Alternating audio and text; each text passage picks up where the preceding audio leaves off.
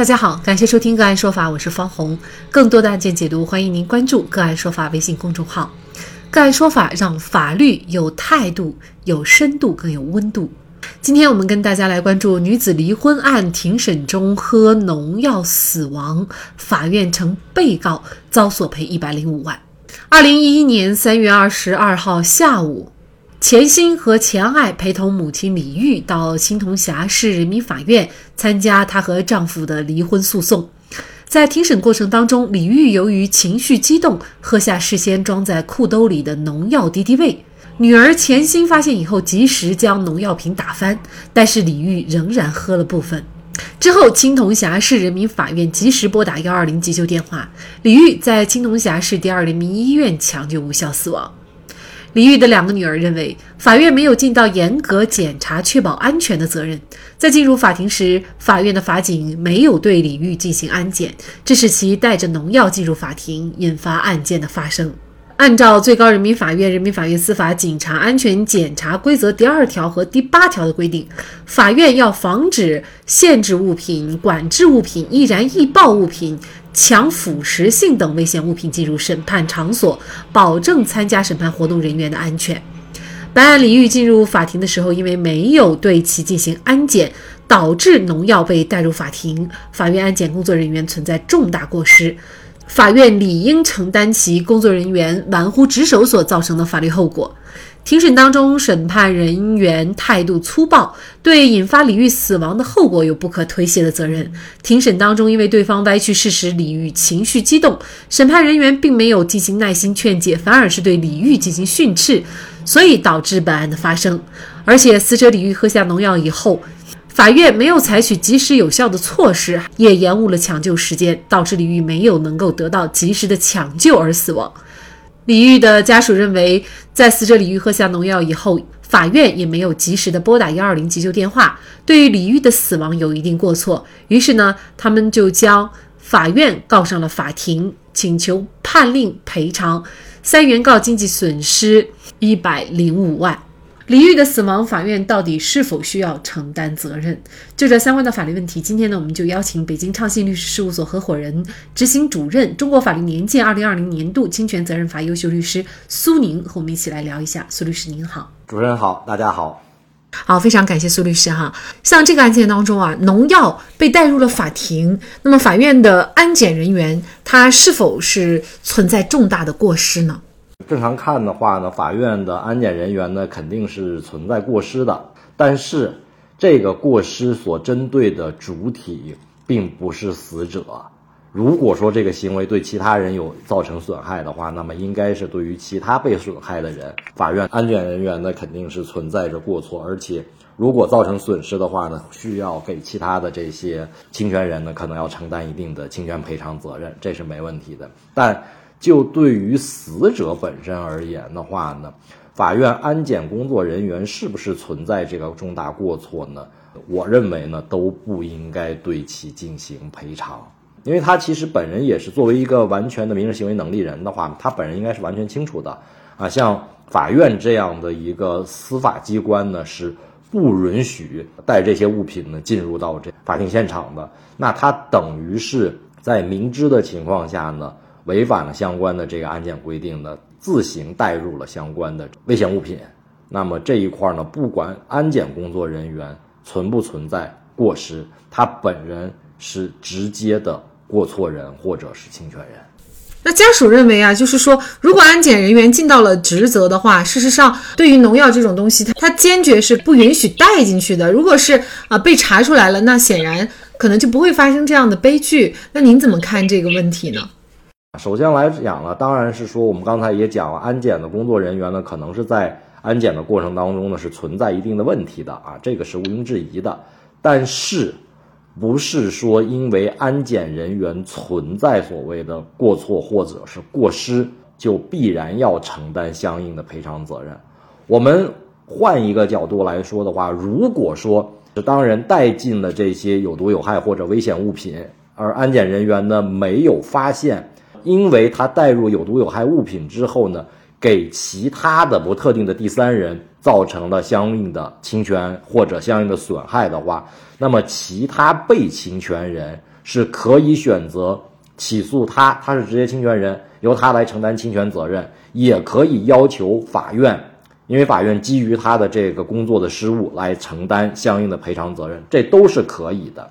但是对于呃死者本人呢，唯独他自己是不能对于安检或者对于这个法院来提出相应的这侵权赔偿的，因为。正是他自己本人故意，他是有主观故意的。第二呢，是他自行选择吞服农农药，然后结束了自己的生命，这等于是一个自杀行为嘛？那这样的一个自杀行为是没有其他的这个侵权人的存在的。那么在这种情况之下呢，我们认为关于他的死亡呢，完全是一个个人的一个个人行为。不能够是由其他的这个，就是不能归咎于其他人的这个责任。成年人你自己的一个行为的话，造成了损害后果，然后你让其他人来承担责任，这个是说不过去的。那家属呢？他还认为，就是除了安检人员以外，他认为审判人员也有过失，原因就在于呢，审判人员态度粗暴。对于引发李玉死亡后果呢，是负有不可推卸的责任。那庭审当中啊，因为对方歪曲事实，李玉情绪激动，呃，家属认为审判人员并没有耐心的劝解，反而对李玉进行训斥啊，所以导致了这个案件的发生。所以他认为审判人员也有过错，您怎么看呢？包括讲审判人员态度粗暴也好，没有耐心劝解也好，对李玉进行训斥也好，这些东西呢？从现有的资料来看的话，都是原告的一个自述，啊，首先来说呢，他没有相应的证据来进行支持，所以说这一块呢，它是不是一个客观事实？在这个事情当中，审判人员到底有没有上述谁行为，这个是一个存疑的状态啊，这是第一。第二呢，即使审判人员呢，可能在这个审理案件的过程当中。在态度上啊、情绪上啊，或者专业性上面啊，存在这样或那样的一些问题，那么这些问题都是有渠道可以解决的。比方说，适用法律错误，或者说事实认定不清，那你可以通过上诉来进行纠正。那如果是说他认为审判人员与对方存在着某些。不可言说的一些情情况或者情形，那么他可以在庭审的过程当中对审判人员呢进行这个提出回避，这也是可以。那如果说审判人员态度粗暴、不耐心劝解，那么他认为会影响到案件的审理的话，他可以向所在的人民法院的纪检也好，或者是这个审监也好，他进行投诉或者举报。首先来讲。我们没有看到说它是一个真实、客观、真实存在的问题，这是第一。第二呢，就即使这些问题存在，那么当事人也可以通过合法的途径去解决他们面临的这些问题，而不是说像本案当中这个李玉这样用自己的生命作为这样的一种宣泄不满的一种方式。那我觉得这种方式本身是不可取的，即便审判人员。存在过错，这种过错也不是说能够导致李某自杀死亡的这样的一个情形。贸然的去认定审判人员死亡的这个损害结果呢，去承担损害赔偿责任，我觉得这个是不太适宜的。而且，作为我们常人来看，就是即便是审判人员进行了一定的训斥，那显然也不会说是会导致这个死亡或者自杀的这个情况。而且呢，他拿着农药是啊，之前就拿着，并不是因为啊审判人员的训斥他才拿着农药的哈。那李玉喝下农药以后呢，他的家属认为呢，就是当时啊，整个法庭是没有进行一个及时的救济的，延误了抢救的时间。那您怎么看这个问题呢？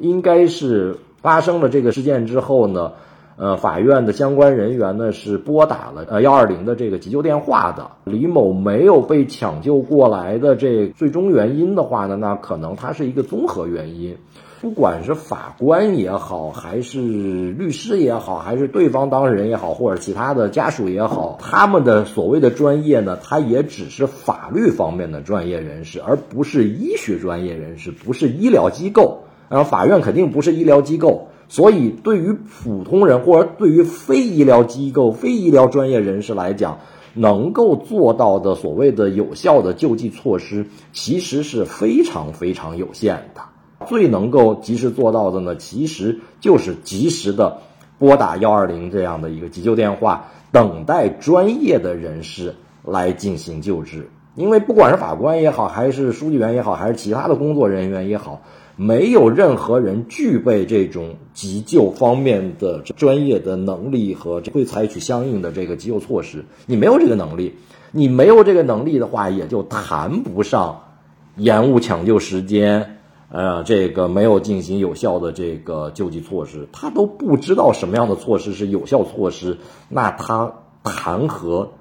有效救治呢？所以说，在这种情况之下，法院相关的工作人员吧，如果及时拨打了急救电话的话，那么基本上在实践当中就会被认定为尽到了及时有效的这个救济措施。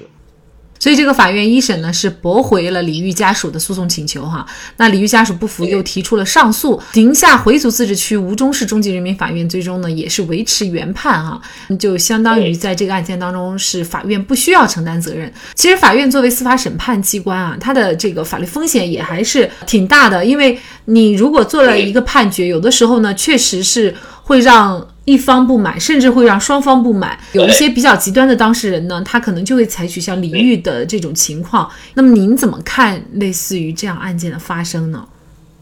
首先，生命的逝去呢，肯定是是任何一个人都不希望看到的。其次的话呢，作为当事人来说啊，还是要理智的去看待这些相应的事情。刚才我也讲了，不管是。审判人员的态度粗暴也好，还是说没有依法判决也好，或者是说在他认为审判人员可能和对方有私相授受的这种情况也好，不管是任何情况，在司法层面，它都是有相应的解决途径的啊！你可以举报、投诉，然后你可以上诉，你可以要求他这个申请他进行回避。这些都是可以的。这些其实法律在设置之初呢，也已经充分的考虑到了庭审的过程当中，或者审判人员一些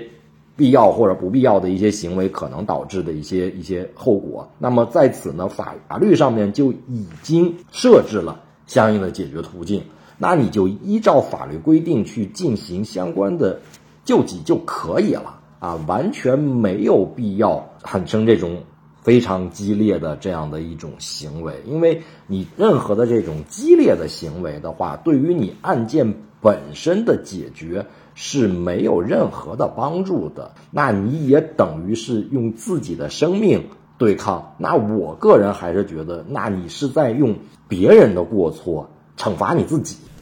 其实这些道理，我想应该很多人都懂。然而，很多命案的发生多是因为情绪激动产生的怒气、怨气和恼火，所以心态平静的人绝对不会被磨难干扰和打倒，不困于事，不困于人。好，再次感谢北京畅信律师事务所合伙人、执行主任、中国法律年鉴二零二零年度侵权责任法优秀律师苏宁。那更多的案件解读，欢迎大家关注我们“个案说法”的微信公众号。另外，您有一些法律问题需要咨询，都欢迎您添加幺五九七四八二七四六七这部手机号的微信号向我们进行咨询，我们会将您的问题转给我们专业资深的律师进行解答。好，感谢您的收听，我们下期节目再见。